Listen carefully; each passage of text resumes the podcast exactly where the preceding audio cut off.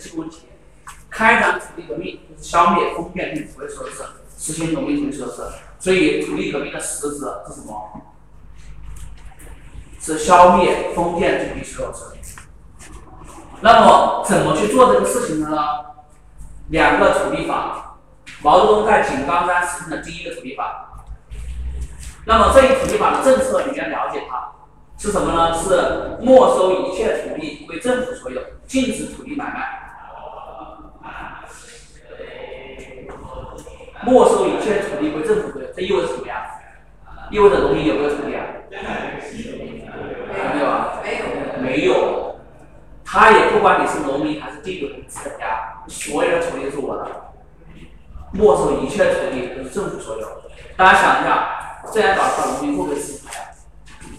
不会支持他的，不管是贫农还是富农、地主等等等等，农民是不会支持他的。所以他立马在后面实行了第二个土地法，叫没收一切土地，改为没收一切公共土地和禁止的土地。这一来是保留农民的土地了，哎，农民就跟着他走了。是不是？所以这个土地法，这个这个东西很重要的啊。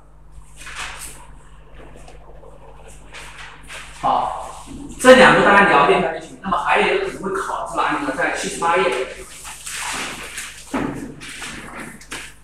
七十八页，毛泽东和邓子恢规定了土地革命的阶级路线和分配方法。什么路线呢？依靠贫农、雇农，联合中农，限制富农，保护中小工业、商工商业，消灭地主阶级。这句话，你不需要背下来，但是你要知道哪些是依靠的，哪些是限制的。依靠贫农、雇农，联合中农。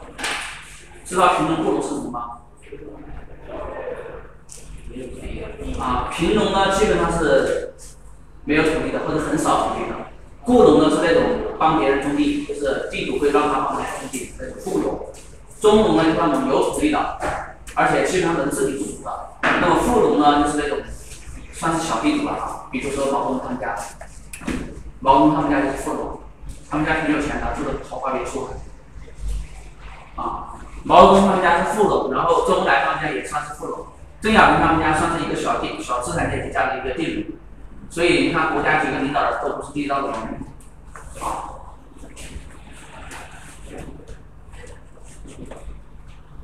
好，呃，下面那个还有一个地方，鲁迅的杂文看到了吗？下面这一段的第二行，左翼的文化运动，鲁迅的杂文，瞿秋白的评论，茅盾的小说《子夜》，田汉、聂耳的《义勇军进行曲》。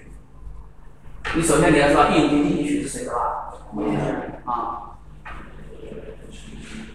矛盾的《子夜》啊，传播思想。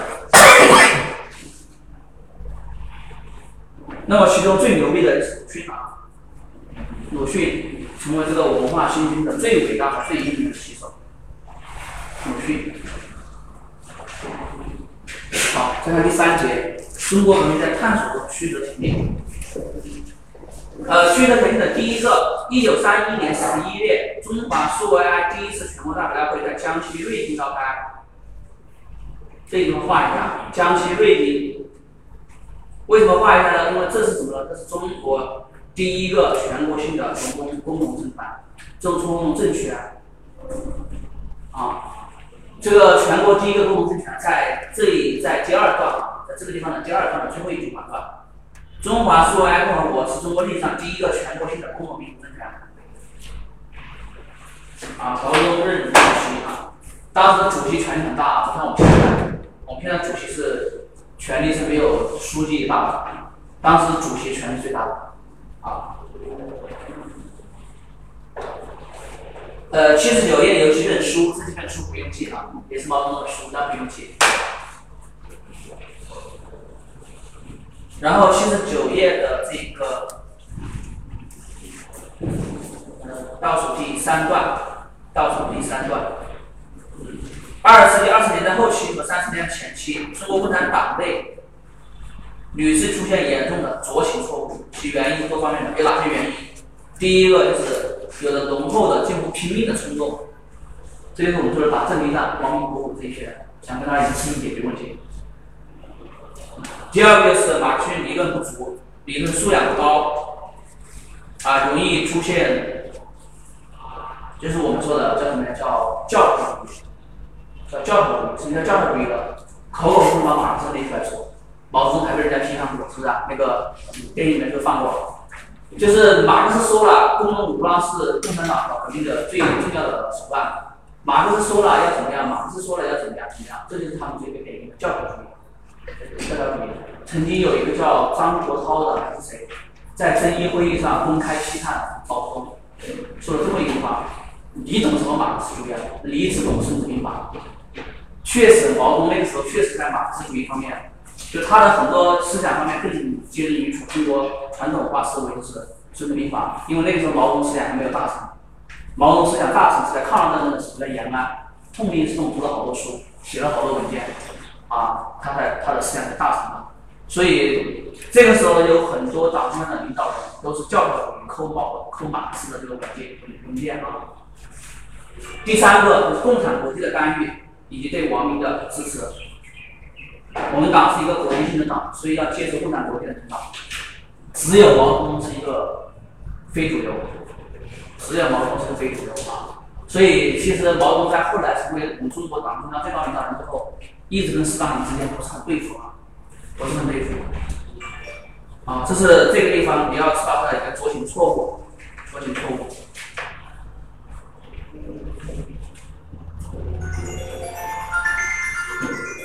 啊，这个上面这个你描列一下就可以了，就是那个严重挫折的第一次、第二次、第三次，看到吗？也在这一页，第一次呢是酌情盲目错误，认为革命形势不断高涨，要求创造总暴动的局面，这怎么回事呢？这就是当时接受苏联的领导要求中国的共产党要在全国城市里面进行工人运动的高潮，然后搞一次失败一次，搞一次失败一次，所以我们还叫做盲动主义，叫盲动，不应该搞起搞工人运动，非要搞工人运动，叫盲动主义。第二次叫酌情冒险主义，就是要干嘛呢？啊，就是要跟人家打阵地战，啊，打打阵地战。第三个叫酌情冒险的这个叫王明的酌情教条主义，就是马克思说啥他就干啥，苏联人说啥他就干啥，根据这个理论经验，根据理论直接说怎么做。但实际上，中国跟苏联很大的不一样，因为苏联呢，他在苏联他在进行这个。呃，无产阶级革命或者进进行这个革命之前呢，苏联就已经是一个资本主义国家，它的工人非常多，工人多了，说明这个国家的经济都依赖于什么呀？都依赖于工人，是不是？所以工人一罢工就有效果。中国是不是这样啊？中国不是这样，中国虽然有一些工人比较多的城市，比如上海、广州，但是就算这些公司瘫痪了，暴动瘫痪了之后，国民党是不垮的呀，都垮不了，因为中国的主体仍然是小农经济，仍然是封建经济。我不依赖于工，不不是很依赖于工业的，啊，所以你你纯粹的靠工人运动是成不了的啊，成不了的。那么在八十页，遵义会议这个会议一定要记住，遵义会议，遵义会议，时间也要记住，一九三五年，至于后面就不管了，一九三五年遵义会议，一九三五年遵义会议。遵义会议为什么要记住呢？因为遵义会议被认为是中国共产党历史上党的转折点，党的转折点，在八十一页的最上面这一句话就说了啊，遵义会议确定了以毛泽东为代表的新中央的领导，成为中国共产党历史上生死攸关的转折点，标志着中国共产党走向成熟。所以这个遵义会议是非常重要的一个考点。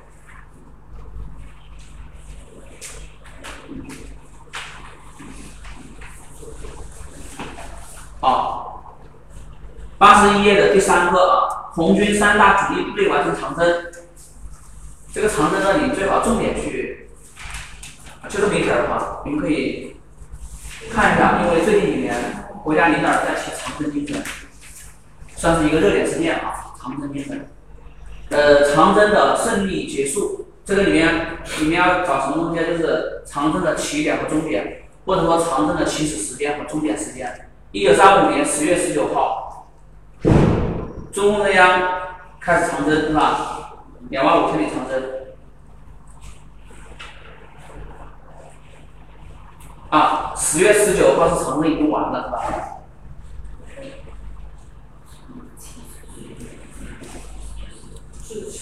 十月是啊，结束了啊，结束了。应该是六月。啊，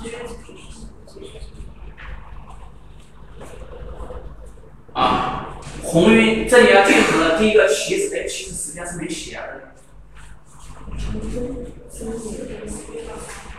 啊，三四年啊，在这边啊，在八十年这边，中央红军实施战略大转移。一九三四年十月，中央红军开始长征。三四年十月就开始了这边。你不用，你可以不用记月份，但是年份你要记住，是三四年开始长征。然后三五年，三五年中央红军就已经完成了长征。这是第一个。第一个主力部队中央红军，那么还有两个部队是三六年十月，红二和四先后从红一会会师，红一就是中央红军嘛，对吧？三六年十月。三六年十月，在这个八十一页中间那一段。呃，我记得选择题里面经常考什么？考试谁先跟中央红军会师的？谁先跟中央红军会师的？是红二还是红四？要记清楚啊。红二还是红四？谁先跟中央红会师的？啊，好，下面长征的意义，我建议你们这个地方，建议你们这个能能记一下就记一下，不需要全部把它背下来，但是几个关键词建议，因为最近几年讲长征经史讲的比较多，啊。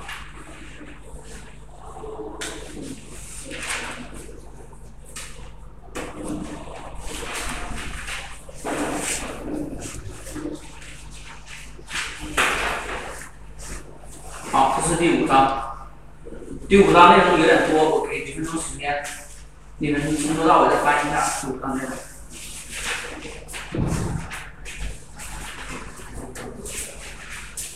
第四章和第五章都是都是考试很重要的两章啊。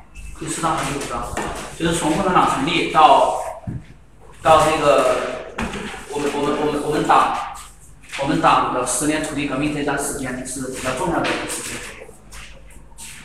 呃，我后面我后面我把这么多讲完之后，我再给你们把中国近代的一个时间节点，这个节点里面发生的主要事件，我大概给你理一下啊，理一下。大家在以后做题或者复习的时候，在这个框架下面去复习。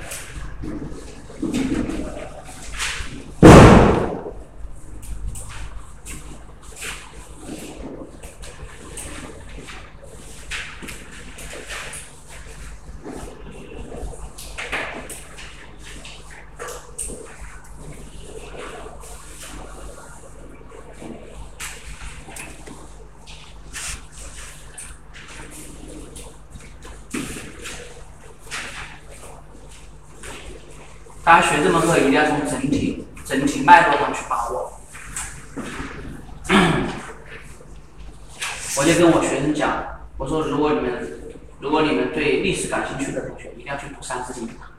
三字经啊，三字经有一段就是从三皇五帝一直讲到现当代的，又好记。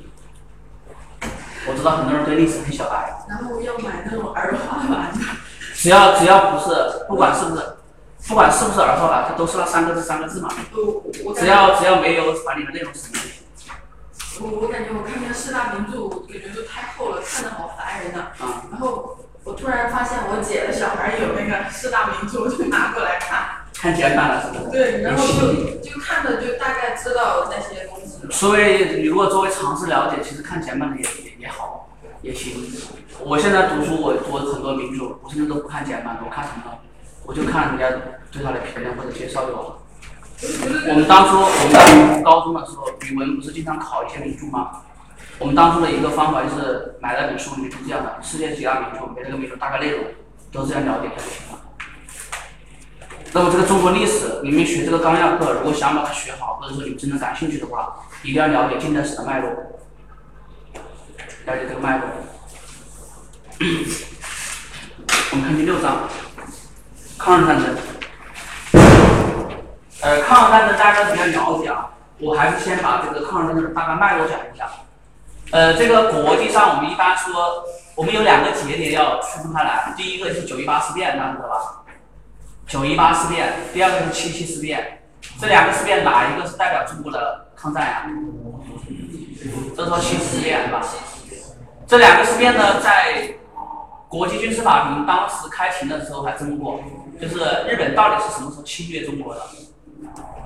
所以这里就有一个误区啊，我们很多人都说中国抗日战争开始是九一八，或者说日本开始侵略中国是七七，啊，所以这两个现在区分开什么呢？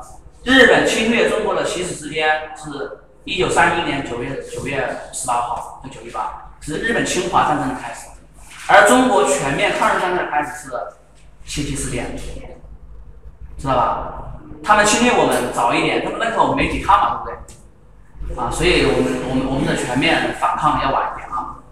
啊，我们先从那个抗日战争的这个日本侵略开始。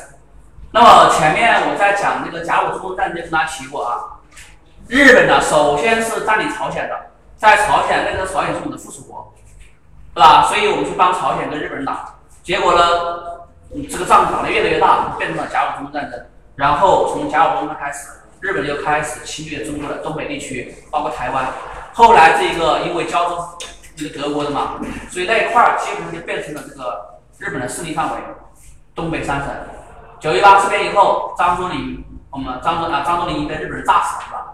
张学良被迫南下，那个是那个谁，那个蒋介石命令的啊。张学良本身估计也打不赢日本人，整个东北三省就沦为日本人的这个相当殖民地。然后日本的东北三省建立了很多重工业，所以我们现在发说东北三省重工业，重工业怎么来的呀？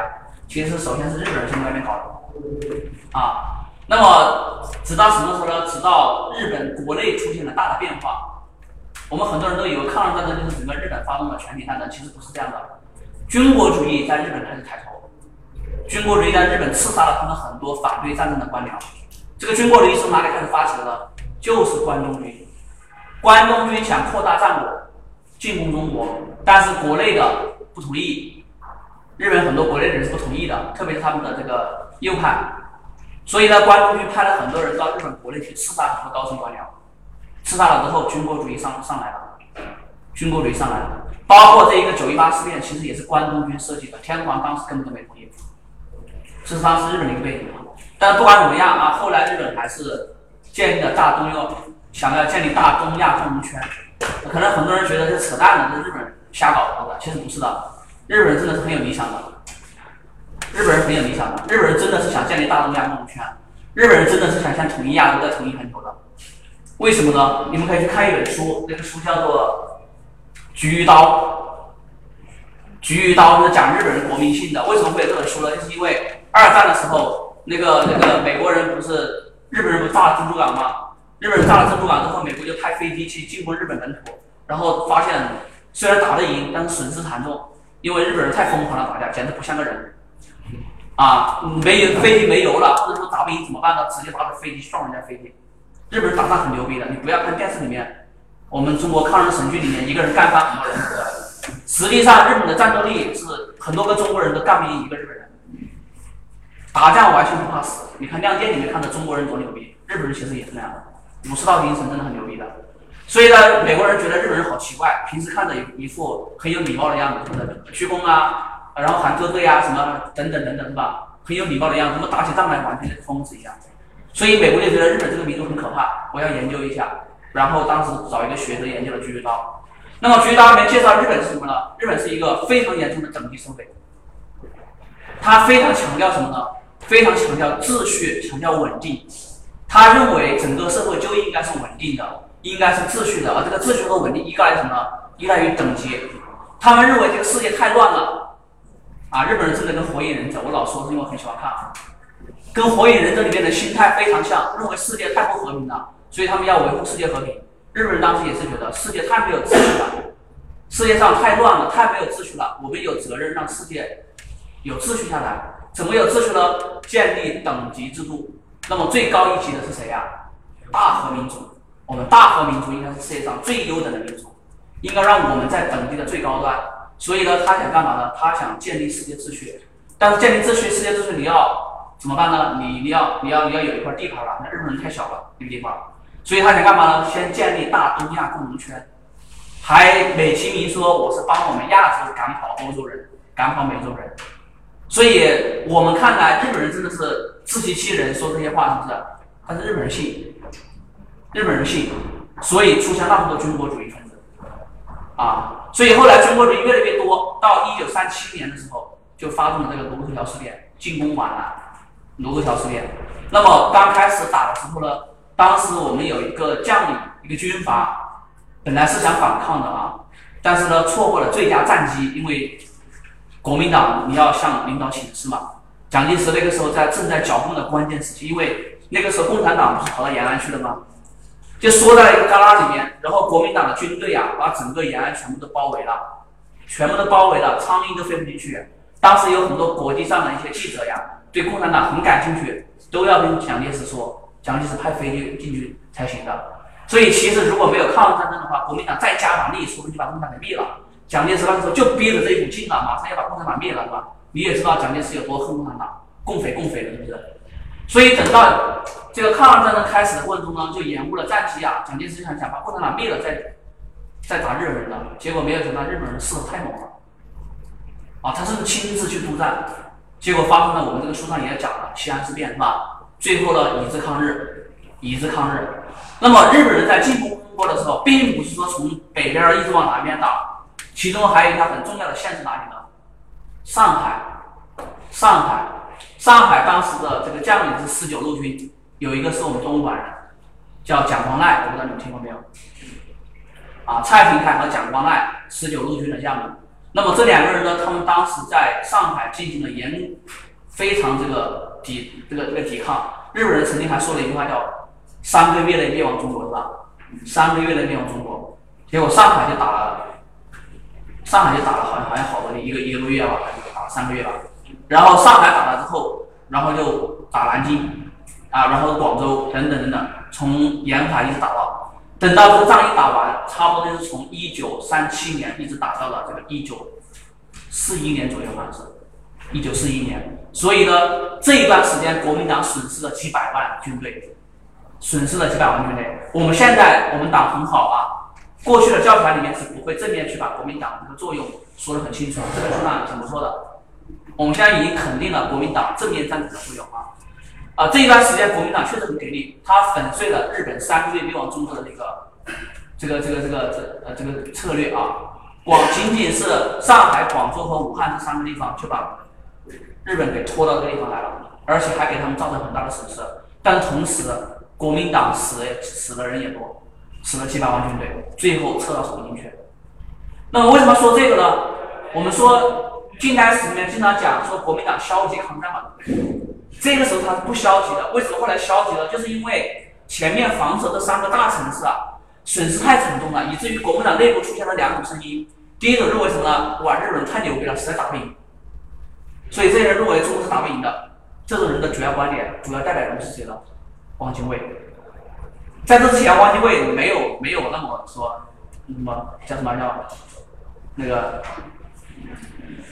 啊汉奸是不是？之前没那么那个的，是说这个人其实他是优柔寡断，然后他不坚决，知道吧？所以你看日本人这么牛逼啊，把我们国民党打死几百万人，看完全守不住是吧？看着我们真的打不赢日本人。然后日本人打了这些地方之后，日本人也损失惨重，而且战线拉太长，补给不够，所以日本人就想到以战养战，招募中国人，是吧？叫用我们的话叫以夷制夷啊，用他们的话可能叫以夷制夷，用中国人管中国人。然后他们就听说汪精卫这个人啊，这个人当初跟国民党竞争失败就出国了，后来又回来，回来之后日本人就找他，他说你投靠我们日本人，帮我们去治理这些地方，我保证你治理的时候我们不会杀很多人的。啊，汪精卫一想也是啊，反正我们中国人打不赢日本人的，那早打不赢你，我早早投降晚投降，反正都投降，我要早点投降的话。我还能够为中国人争取很多利益，是不是啊？哎，他就这么想的，所以他投降了。这就是汪精卫成为汉奸的原因。他实际上在之前是一个评价非常高的人，但这个人就是因为一失足成千古恨啊，所以这是这一批人。那么另一批人呢，他可能觉得打不打的一个这个不好说，咱还是要打，是不是？但是觉得共产党肯定不行，一定要把共产党的不能让他不高的发展，所以就出现了我们说的片面抗战，而且也不是说呃他非要片面，因为他实在打不赢，守不住了，中国长江以北很难守住了。啊，所以退守重庆啊，退守重庆，这是国民党这一边。那么共产党这边就面临一个什么东西了？你会发现，从一九三一年九一八事变之后啊，我们共产党老在呼吁大家一致抗日，是不是？那为什么共产党中央红军不去抗日啊？他怎么不去抗？你老让人家打，自己保留实力，是不是？老在叫人家打。那么事实上呢，从历史的角度来说，共产党当时就面临这种。被国民党围剿的风险，你根本就出不去，这是一个。第二个，我让你们都抗日了，特别是让国民党抗日了，是不是可以减少我压力啊？是不是？当然，这个书上不会写啊，只是我们个人的一个一个想法。但是确实这样。而且，国民党、共产党不是什么都没干，他有干，他只是主力部队出不去，对不对？但是他派了很多人去建立敌后游击队呀，这个是很重要的。所以当时日本人在前面正面要扛着国民党，跟国民党对抗。对打，啊，在后边呢，共产党又专门偷袭人家，偷袭人家，所以战线拉得越长，越往后，这个抗日战争里面，日本人就越糟糕，越糟糕。所以我们说毛泽东把它分为几个阶段啊，第一个叫战略防御阶段，第二个叫战略相持阶段，啊，最后一个是战略反攻阶段。所以呢，这个书上它也是大概是这么讲的啊，共产党、国民党首先是正面战场，其次呢主要是讲这个。敌后战场啊，敌后战场。好，我们来说一下这个书上的几个重点啊，知道一个，知道这个大概的脉络，我们再看这个书上的一个重点。第一个，我们刚才讲到日本的军国主义是吧？谁呢？书上有写，一九二七年，日本首相田中义一，他就是当时的军国主义的老大，然后声称什么呀？欲征服支那，必征服满蒙；欲征服世界，必征服支那。支那指的就是中国啊，是他们的一个大陆政策啊，这个这个你们了解一下啊。好，在八十四页有一句话，大家要了解。八十四页九一八事变，一九三一年九月十八号，日本关东军自行炸毁南满铁路。啊，现在的教材呢，比我们以前的要开明了好多啊。现在知道用自行炸毁了，比如说是关东军的事儿啊，不是日本全体人民啊，这一点我觉得挺好的，自行炸毁南满铁路，啊，同时这个也是日本侵略的开始。为什么叫侵略的开始呢？呃，这个当时不是杀了那个谁啊，张张作霖是吧？而张作霖的北洋政府是当时国际上承认的，这一点你们可以看一个电影叫做《东京审判》，看过没有？东京审判啊。东京审判就是专门审日本人的，审日本人假鸡蛋饭的，挺好看的，啊。所以从这个时候开始算是这个日本的全面全面侵华啊。呃，另外一个就是日本策划的华北事变，在下一段里面，日本策划策划了华北五省的叫华北事变啊。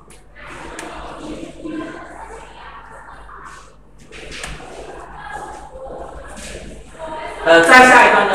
再下一段涉及到一个历史知识啊，虽然不怎么考，不是很考，不是，呃，不怎么考，但是呢，给大家解释一下。下一段里面说什么呀？说国民党政府全力围剿共产党，是然后把制止日本的策略寄托于国际干涉，看到没有？那我们刚我们刚刚我们刚刚讲过了，国民党灭共产党也就是那么一股劲儿的事，是不是？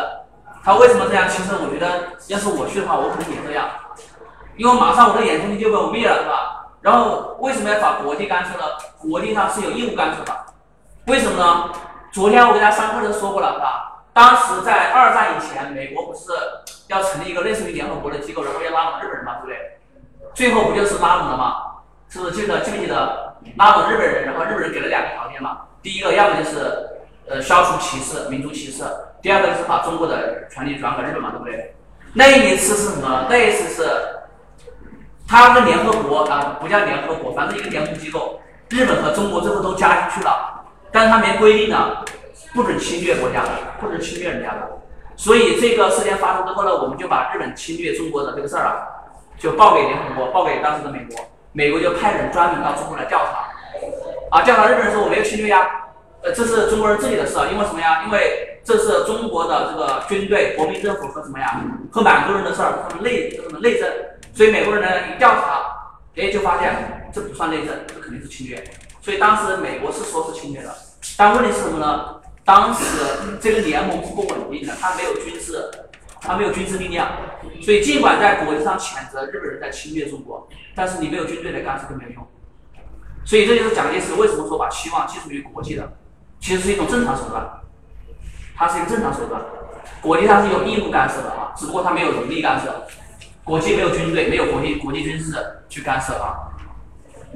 第二个，卢沟桥事变和全面侵华。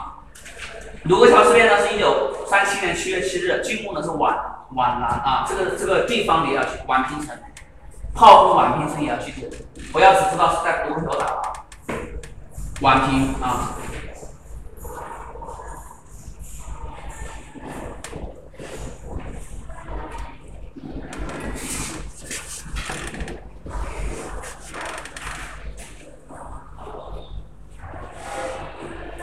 好，这是这个地方，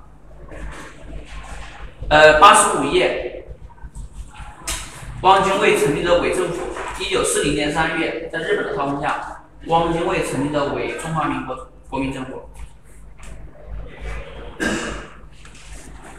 好，那么下面这个简答题啊，简答题，日本侵略者给我们带来深重灾难。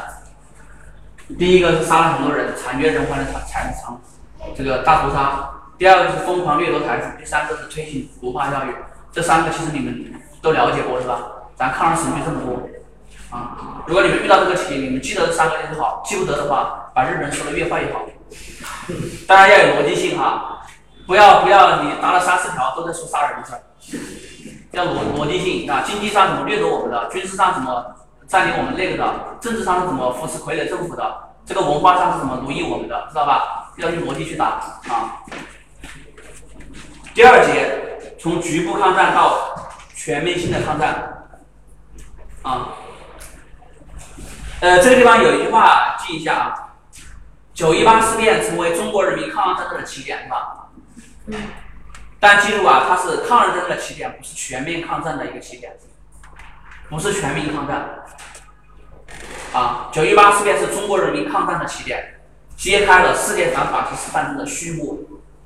七七事变是中国全民抗战的开端，开辟了世界反法西斯的东方主战场。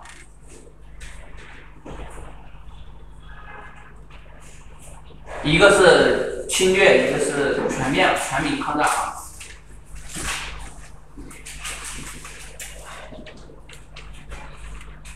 呃，在这一页的最后一行有一个人的名字比较有名。中国共产党不是不能够出去出不去吗？然后就派了人去建立敌后抗美的抗日根据地，其中最有名的是杨靖宇，是吧？中共中央先后派遣罗振贤、杨靖宇，啊，杨靖宇记一下。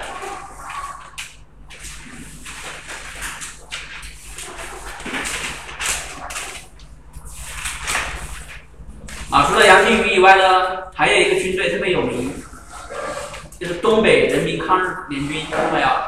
在八十六页上面这一段，东北抗日联军为什么要讲这个？因为他有时候考选是这样的：，然后在抗日战争里面，处于东北里面的一个主战力量是哪一个军队？东北抗日联军。东北这个地方当时打仗打的太厉太厉害了，这个林彪当时直接歼灭国民党，内战的时候歼灭三十多万人，死的人太多了。第二个局部抗战与救亡运动的兴起。局部抗战，呃，救亡运动的兴起，这个不需要不需要了解。一般我们说救亡运动都是指什么呢？都是指工人罢工、学生罢课，都是这些东西，到处搞罢工罢课啊。呃，看第二个，国民党和部分共产党人与部分国民党人的合作抗日，这里面有几个人，有几个事件记一下，要知道。第一个是什么呢？是一九三二年一月出现的两个爱国将领啊，蔡廷锴和蒋光鼐。蔡廷锴和蒋光鼐啊，这两个人其实很搞笑的，就十九路军挺搞笑的。十九路军在原来这个蒋介石和国民党、共产党分裂的时候，这两个人是左派的，然后当时他们叛变了国民党。啊，你们看那个，你们看那个那个就知道，原来这个蒋光鼐好像是共产党是吧，那个那个叫什么建民当业里面，后来投靠了国民党，然后后来又从国民党里面又叛变了，又叛变了，啊。共产党跟蒋光鼐、蔡廷锴合作抵抗日军啊。三三年，西北将领冯玉祥也抵啊，成立了长沙察哈尔抗日红军。冯玉祥这个人也是那个，冯玉祥曾经也是杀共产党的，啊，也是屠杀过的。但这个时候呢，他也是呃一直对外。当然，冯玉祥屠杀共产党，其实当时有好几个军阀都在，就是我刚才跟你们讲的，他们都觉得共产党是胡人党派，是外来干涉势力。所以他们是不支持共产党的很多东西啊。好，这是这个地方啊。我们再看第三个，国共第二次合作。国共第二次合作，国共第二次合作的实现和全面抗战的开始。呃，国国共第二次合作是什么呀？第一次是什么呀？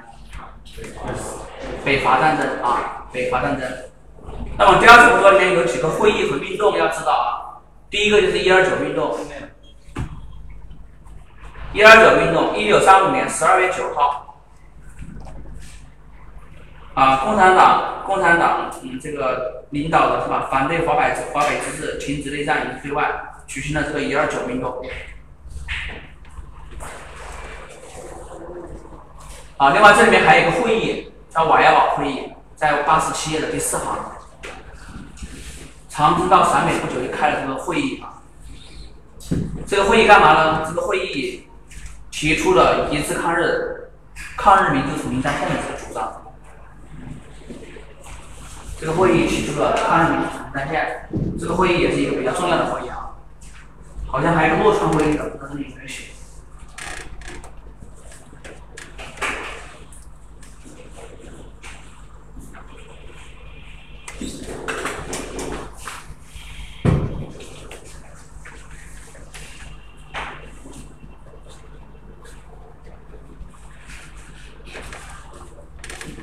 好，下面这一段，一九三六年，停战协停战议和一致抗日突变，这个书看到没有？这个发布的文件看到没有？这个文件放弃了反蒋抗日的口号，变成了逼蒋抗日。啊，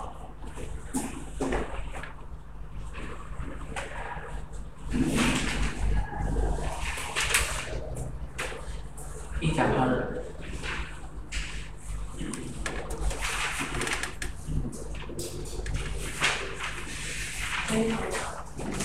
好，在下面这一段西安事变，西安事变的两个人知道吧？张学良和杨虎城是吧？好，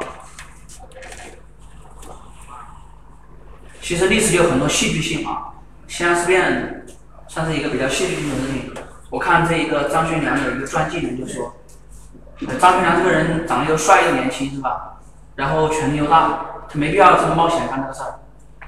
当时什么呢？张学良，我我看他传记里面这样写的，就是张学良和杨虎城当时在剿共产党嘛，然后打了几仗，打赢，再加上东北被日本人占领了，所以这个呃国民党蒋介石认为是围剿共产党关键时刻，你还这种消极消极围剿是吧？所以蒋介石就逼着他们一定要围剿共产党，但是张学良又不是很愿意，所以这种情况下，蒋介石亲自跑过去督战。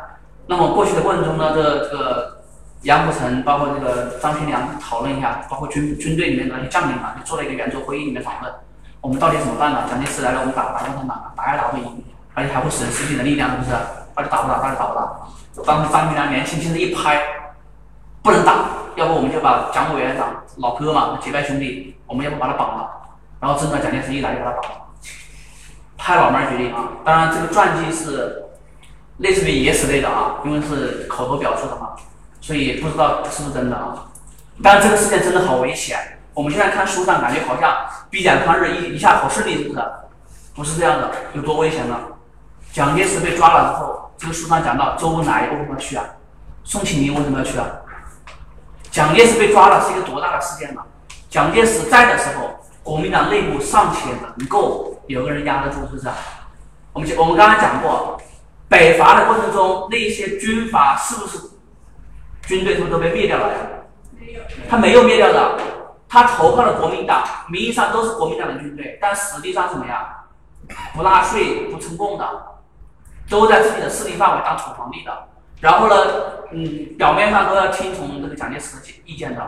但是蒋介石真让你去干嘛，损害自己的利益的时候，他们会不会听呢？他们都不会听的。所以抗日战争为什么刚开始很多时候都打不赢，干嘛都是这样的，都怕损害自己的利益。啊，那么蒋介石在的时候，这些人至少明面上不会冲突，是不是？明面之明面上是和平的，是国民党。但是这个张学良、杨虎城一把蒋介石绑架了之后，立马就乱了，相互之间就出现了危险的局势。而且打着给蒋介石报仇的名义，这些人打着迎合蒋介石的名义，要去攻打张学良的部队，知道吧？所以这个时候很混乱的，知道吗？这个时候就刚好周恩来来了。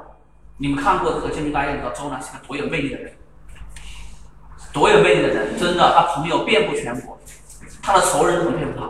那个毛主席不一样，毛主席这个人他说话很讨人厌，真正的朋友很少，但是。周恩来不一样，他他他朋友很多，所以你看弹劾啊，干的很很多事情都是周恩来做，后来搞外交也是周恩来搞。那周恩来就是以共产党这边的代表，他下面是挺谁的了？是挺这个张学良和杨虎城的。那宋庆龄后来也去了，宋庆龄他是国民党里面的，相当于是国母了，对不对？国母嘛，他虽然没有权利，但是名声在那里，所以这个事情才顺利解决。如果说这个里面，如果说万一发生点火花的话，完蛋了，国民党内部直接分裂了，非常危险这个时候，所以历史都是有一些戏剧性的啊。所以这次西安事变呢，西安事变我们党这边派了周恩来啊，周恩来，这个那边呢派了啊宋美龄啊宋子文，不是宋庆龄啊，宋美龄啊，然后就开始停止了剿共啊，所以我们党就缓过气儿来了。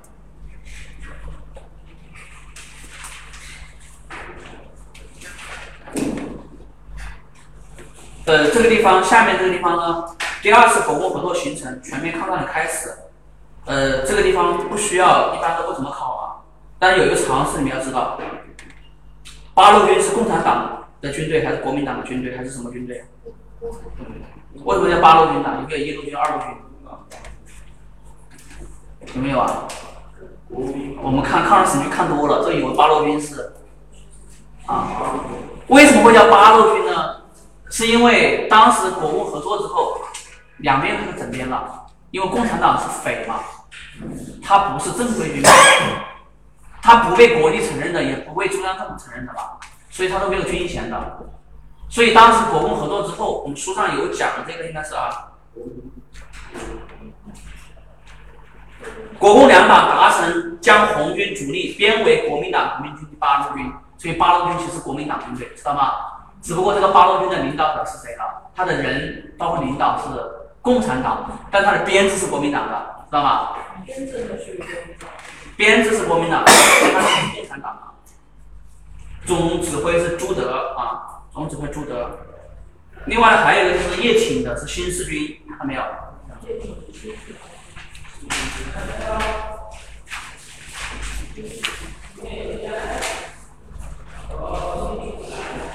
啊，好，下面这一个，下面这一个，这个国民党中央发表了中共中央为公布国共合作的宣言，啊，也叫蒋介石发表宣言啊，蒋介石发表宣言，标志着国共两党第二次合作正式建正式建立啊。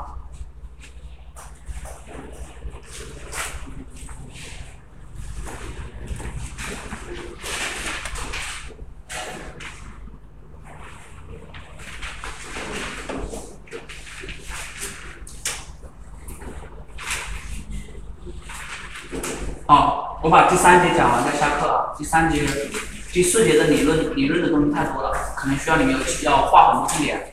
第三节没有那么多啊。第三节，国民党正面战场与大后方的抗日民族运动。呃，以前以前的历史里面不会这么明确的把国民党的作用讲出来啊。现在已经开了很多，开明了很多啊。呃，第一个战略防御阶段，嗯，大家要知道一个一个常识啊，书上应该也会写啊。从一九三七年七月到卢沟桥事变，到一九三八年十月广州、武汉失守，中国处于战略防御阶段，处于战略防御阶段。啊，这个时间你不需要记那么清楚，但是你要记得武汉、广州这两个地方有一个战略防御阶段。为什么是这个战略防御阶段？我刚才也跟你讲过了，日本人不是说三个月内灭亡中国吗？这个不就破了吗？破灭了。上海、武汉、广州这三个地方就给了不是三个月。所以这个时候战略防御阶段也是也是我们军队损失最惨重的时候，特别是国民党军队损失最惨重的时候啊。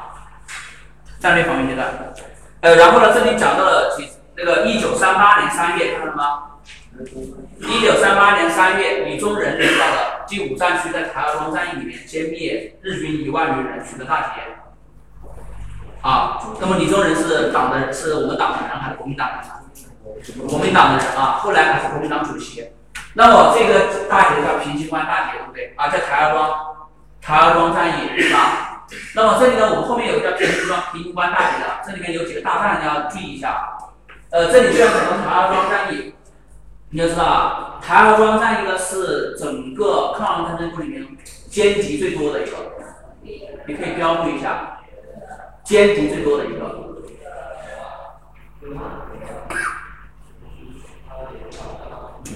啊，这是国民党领导的，国民党领导的歼敌最多的一次抗日战争的胜利。那么你记得之后，在旁边再记一下，平型关大捷，后面也会有平型关大捷，但是我会把它放到一块儿让你们记啊。平型关大捷，平型关大捷是抗日战争之后，卢沟桥事变之后，抗日战争之后取得的第一场抗日战争的胜利，它是共产党领导的。第一场胜利，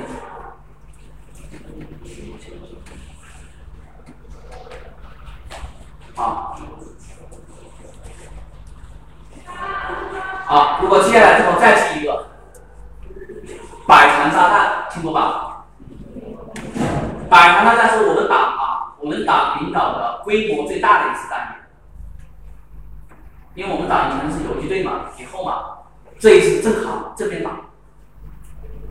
像是运动战啊，百团大战是规模最大的，这是三个，这三个都打赢了的，但一个是规模最大的，一个是歼敌最多的，一个是第一次，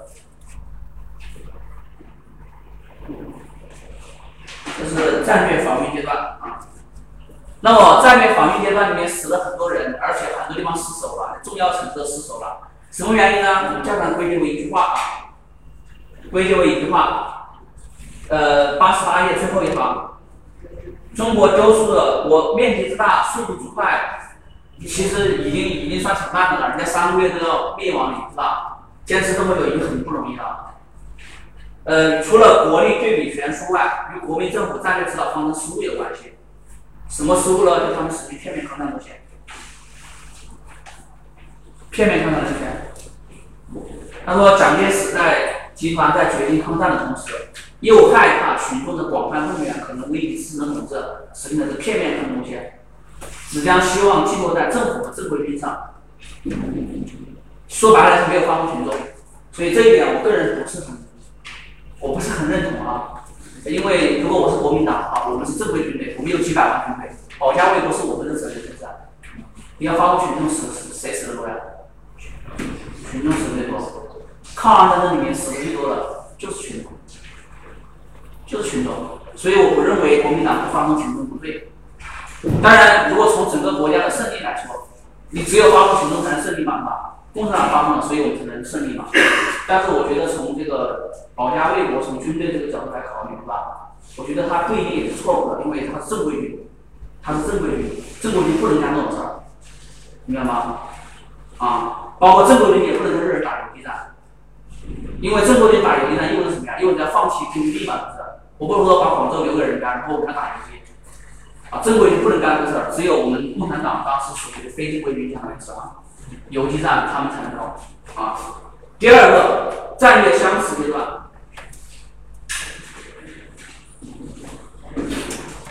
啊，呃，战略相持阶段里面呢，有一个标志啊，有一个标志，三九年一月。国民党五届五中全会的防共委员会看到没有？防共委员会标志着国民党有片面转为消极。防共委员会标志着国民党有片面转为消极。这个我们党的评价是对的啊，这个是没错的。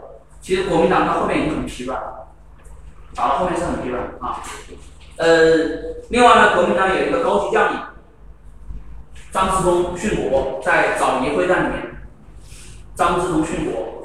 张之洞是一个偏呃非常爱国的将领，偏共产党的人，偏国民党啊。张之洞殉国。一九四一年十二月，日本偷袭珍珠港，珍珠港，太平洋战争爆发。那么这一章里面讲了很多内容，它不一定会考啊，但是你要知道，什么？国民党不止我们国家不止自己在国内在抗击日本人，国民党还派了远征军，派了远征军去东南亚这一块儿，比如越南啊、缅甸啊、老挝呀、马来西亚这一块哈。派远征军去抵抗日本的侵略，因为日本不是在打中国啊，日本打在美国，还打到东南亚，打了好多亚洲国家。啊，我们只是其中国家之一啊，但是我们不止自己在搞，我们还派了远征军。这就是为什么中国在世界反法西斯战场里面，不只是我们在抗日，我们确实打的是反法，打的是法西斯。啊，这个书上就讲了这一点，这一点也是我们的骄傲。有时候选择题会考啊，中国远征军啊，解救了被日本围困的英军七千多人，受到国际称赞。啊，这里是去了缅甸是吧？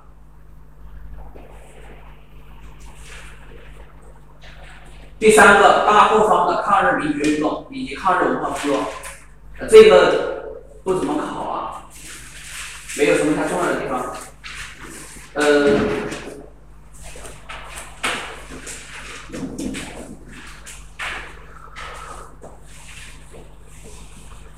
这个没有什么重要的，你自己浏览一下小学的情况。啊，对，有一个有一个地方以前见过，是这个这一个地方的倒数第二段。抗战开始之后，北大、清华、南开分别搬到了哪里呀？搬到了昆明啊，搬到了昆明，因为那个地方被轰炸太多了。云南那地方好啊，是吧？好，可以啊，下课。无力西的联合大学。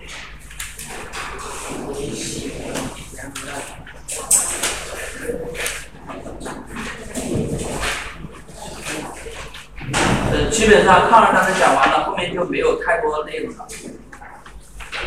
哎，老师，你刚刚说的那本书，那个菊刀哪个菊啊？菊花的菊啊。菊刀是吧？菊鱼刀，菊花的菊，因为菊花是君子嘛，对不对？是吧？我们那个谁谁说的？陶渊明还是谁说的？菊花类比君子嘛。菊刀啊。菊鱼刀，就是菊和刀，对吧？就是说什么？就是说日本人呐，他在平时优雅的跟君子一样，他们的茶艺文化呀，你看他们有礼貌啊，是不是？做事一丝不苟啊，是不是？跟君子一样，很谦恭守礼，叫菊，这叫叫菊。但是你发现他突然一下就跟有一个人突然就发了病一样，子的？突然一下打仗的时候就很疯狂，动不动哎呀动不动就剖腹自杀，然后有很强的攻击性，所以说叫刀嘛。日本国民的两面性，菊刀。所以，如果你们对日本这个文化感兴趣，你们可以去看一下啊。下课啊。